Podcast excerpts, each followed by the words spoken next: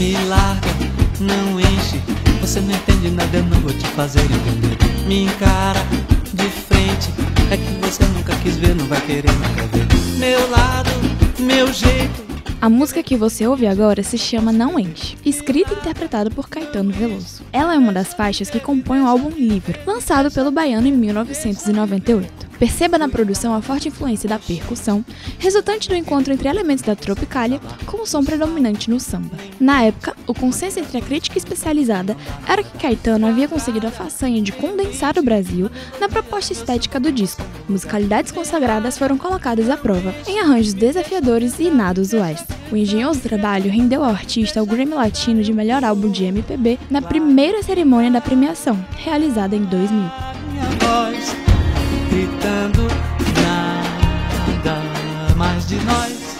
MPB, sigla que geralmente está associada à expressão música popular brasileira. Porém, se levarmos o significado de popular para o caminho literal, dá para colocar em xeque a atribuição do título de MPB à canção de Caetano, pois no ano em que ele recebeu o prêmio, a música popular brasileira soava assim.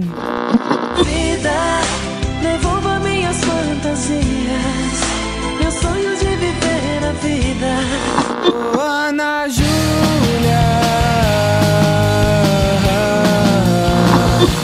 Alô, tô ligando pra saber como você está. Eu tava à toa e por isso resolvi ligar. Se eu não te amasse tanto assim, talvez perdesse o sonho. Sorria que eu estou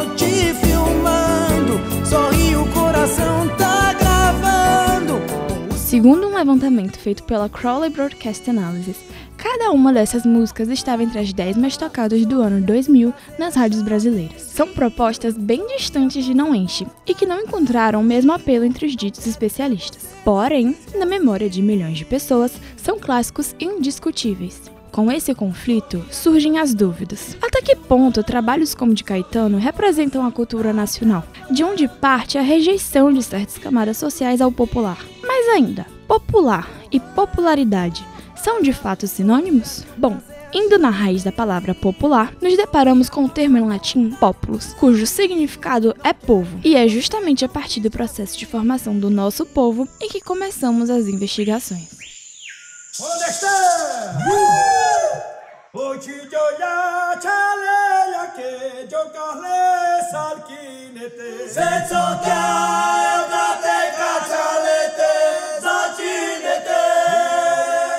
Antes de 1500, as mais de 3 milhões de pessoas que habitavam o território hoje chamado Brasil eram repartidas em quatro grandes grupos: Tupi, G, Aruac e Caraíba, divididos com base em similaridades culturais e linguísticas. A musicalidade dos povos originários não obedece a um modelo de organização específico. Ela estava associada aos momentos de celebração coletiva, em especial os rituais espirituais. Instrumentos como a taquara, a toré, a maracá e o cabuletê dão corpo às melodias. Os nomes variam de etnia para etnia. Com a invasão portuguesa e o início do processo de colonização, essas terras passam a comportar outro tipo de som. Cantos religiosos eram entoados pelos estrangeiros recém-chegados. Assim, o catolicismo se mantinha vivo e era iniciada a catequização dos indígenas. Registros das missões feitas pelos jesuítas destacam os momentos festivos como essenciais na aproximação entre colonizadores e colonizados. As canções nascidas dos poemas, as notas das gaitas e das violas trazidas dos espaços urbanos de Portugal e, claro, a adoração ao Deus cristão eram os principais ingredientes.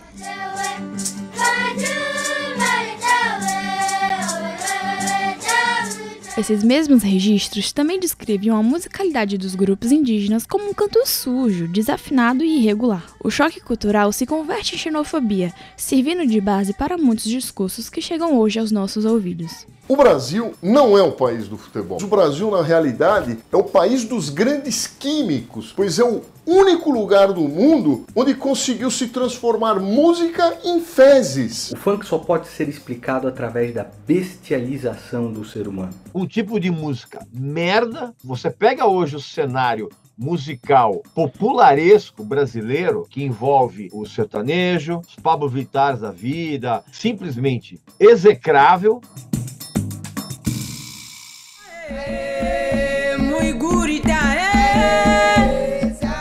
A diáspora africana, iniciada na década de 1560, trouxe novas sonoridades para a já oficializada colônia. A música servia de ferramenta para a manutenção da tradição oral e da matriz religiosa, daqueles que foram submetidos ao trabalho escravo nos canaviais e nos cafezais por mais de 300 anos. As trocas de conhecimentos entre diferentes grupos etnolinguísticos misturados propositalmente pelos colonizadores acabou conservando o caráter comunitário da musicalidade africana. Um exemplo pontual é a criação do candomblé.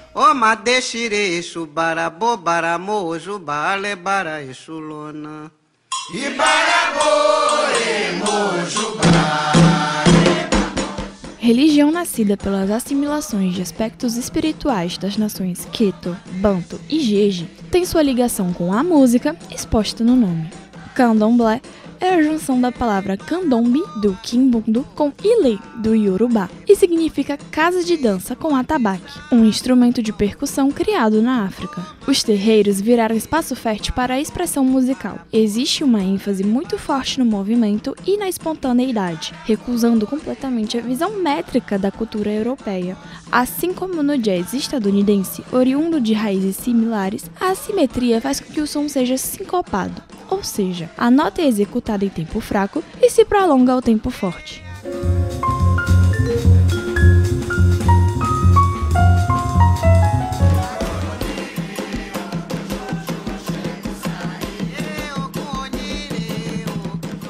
Com a expansão das cidades, a chegada da corte real portuguesa e a importação de instrumentos como violão, cavaquinho, piano e bandolim, surgem ao longo do século XIX os primeiros gêneros musicais genuinamente brasileiros: o samba, chefe da folia pelo telefone manda me avisar. a marcha,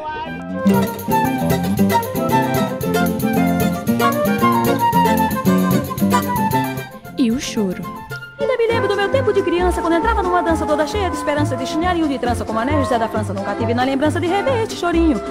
Predominantes no Rio de Janeiro imperial, eles viriam a ser incorporados pelo efervescente mercado fonográfico que começou no Brasil em 1897, por meio de gravações realizadas em cilindros pelo empresário Frederico Figner. O conceito de música popular, aos moldes do que concebemos hoje, dava os seus primeiros passos. Este chorinho que é muito brasileiro. Hoje cantando alfaiete, cavaquinho. Fico louca, fico quente, fico como um passarinho. Sinto vontade de cantar a vida inteira. Devido ao fato do Brasil ter, historicamente, um avanço tecnológico precário e um processo lento de urbanização, o surgimento de uma cultura massiva e aglutinadora demorou para acontecer. Os meios de comunicação atuavam como mediadores entre o Estado e a população das cidades.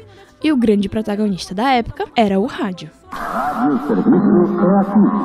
Sociedade, o som da Bahia que o Brasil conhece. CYH 446. As emissoras passaram a construir auditórios amplos para gravar programas musicais e receber o público, ávido pelos cantores que ouvia na programação. Nesse processo, características fundamentais do samba, da marcha e do choro foram abandonadas para tornar o som mais palatável aos ouvidos da classe média. Em outras palavras, torná-lo comercial. esculturada e formada com ardor.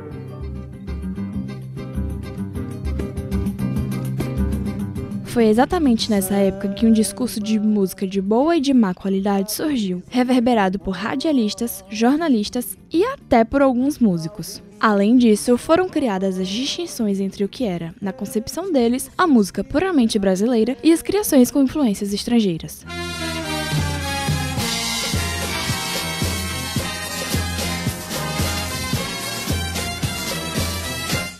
Nas décadas de 50 e 60, com a chegada da televisão, fronteiras eram criadas. O rádio virou meio de comunicação da população suburbana e periférica, enquanto a classe média apreciava a modernidade do vídeo. Os fonogramas ditavam as tendências do momento, deixando novos gêneros em evidência. A exemplo do baião, síntese da música caipira com danças indígenas, cujas músicas versavam sobre o cotidiano das zonas rurais nordestinas.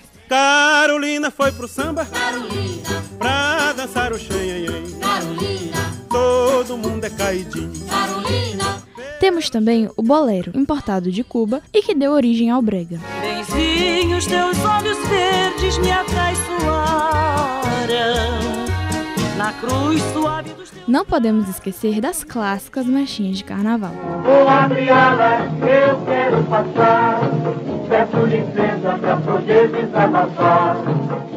E da música sertaneja, marcada pela estrutura simples, com foco nas letras narrativas.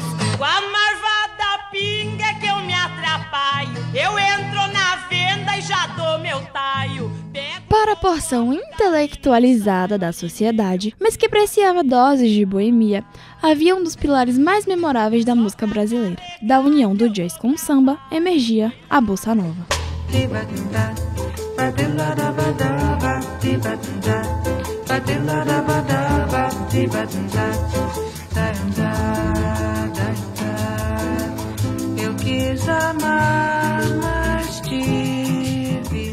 A partir daqui, a ideia de música popular é desvinculada de qualquer aspecto ligado à tradição. Música popular vira, enfim, um braço da indústria cultural, diante do crescente papel da comunicação em padronizar toda e qualquer noção do que é ser brasileiro. E então, chegou o dia 31 de abril de 1964. Água de beber. Atenção Brasil, o Regimento Sampaio, o Grupo de Artilharia 105 e o Batalhão de Caçadores de Petrópolis, que haviam se deslocado em direção a Minas. Os anos de chumbo proporcionaram um cenário interessante na produção musical nacional. De um lado, a Jovem Guarda entoava o rock, com a proposta de rebeldia escapista que foge da oportunidade de questionar o regime militar. Eu sou terrível e é bom parar de desse jeito me provocar. Você não O que era realmente terrível era o apoio monumental das emissoras de TV ao movimento. Programas como Jovem Guarda da Rede Record e o Spotlight BO65 da TV Tupi trouxeram à tona a necessidade dos artistas de se preocuparem com a encenação e o visual, tornando a voz um aspecto secundário. Do outro lado, a real revolta tomava fôlego para gritar pelos próximos anos. No terceiro Festival de Música Popular Brasileira, realizado pela Record em 1967, dois artistas pertencentes a uma ala que tecia críticas duras aos roqueiros apresentaram-se com canções controversas. Você declarou uma vez que não fosse a sua música e a do Veloso, a do Veloso seria a vencedora. Eu achava. Agora, tirando a sua, tirando o Veloso, entre as outras, quais que, qual é que você acha que, mere- que ganharia? Eu colocaria o ponteio, né? Ponteiro e do Lobo. E Veloso, tirando a do Gil, qual é que você classificaria? Ah, eu tendo muito pra roda viva, sabe? O primeiro foi Caetano Veloso, com Alegria, Alegria, uma cutucada metafórica nos militares.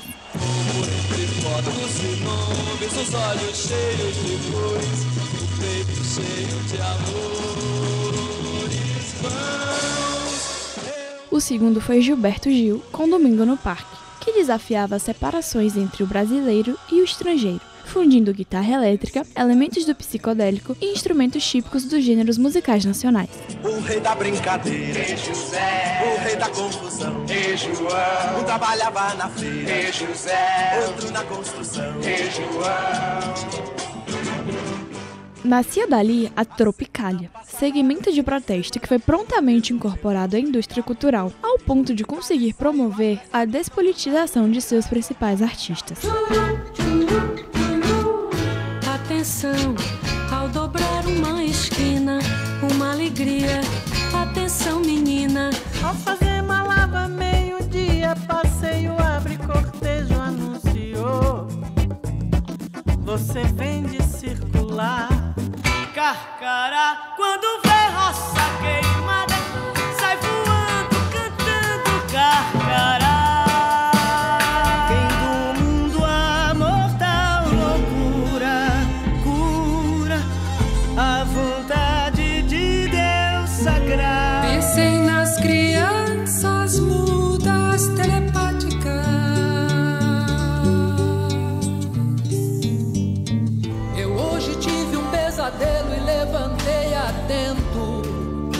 a tempo. Eu acordei com medo e Desde então, a segmentação se intensifica. Novas febres vão ganhando espaço no mercado, como o Mangue Beat de Pernambuco, uma mistura inusitada de rock, rap, eletrônica, funk e maracatu. Atrás do arranha-céu tem o céu, tem o céu, e depois tem outro céu. O axé, nascido no Carnaval de Salvador, com berço nas tradições musicais afro-baianas.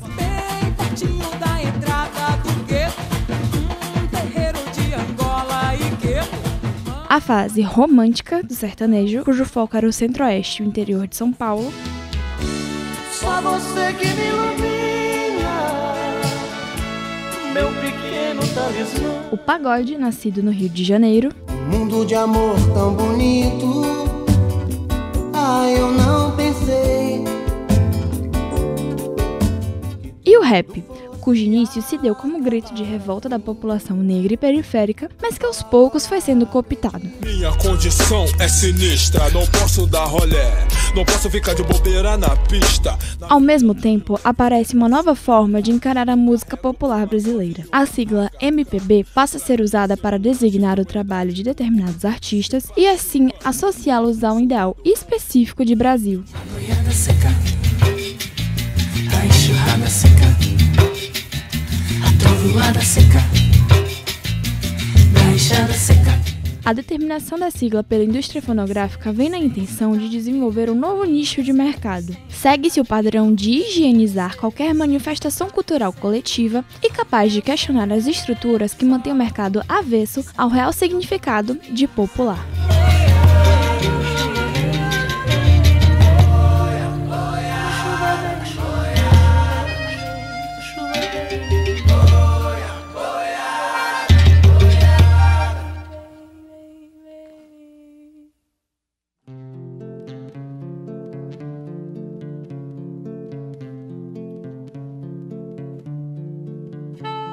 Com produção de Igor Fonseca e João Pedro da Costa, roteiro e direção de Igor Fonseca, locução por Júlia Malfi, operação de áudio por Luiz Reis, desenho de som e edição por João Pedro da Costa e orientação de Eliana Albuquerque e Priscila Schecker.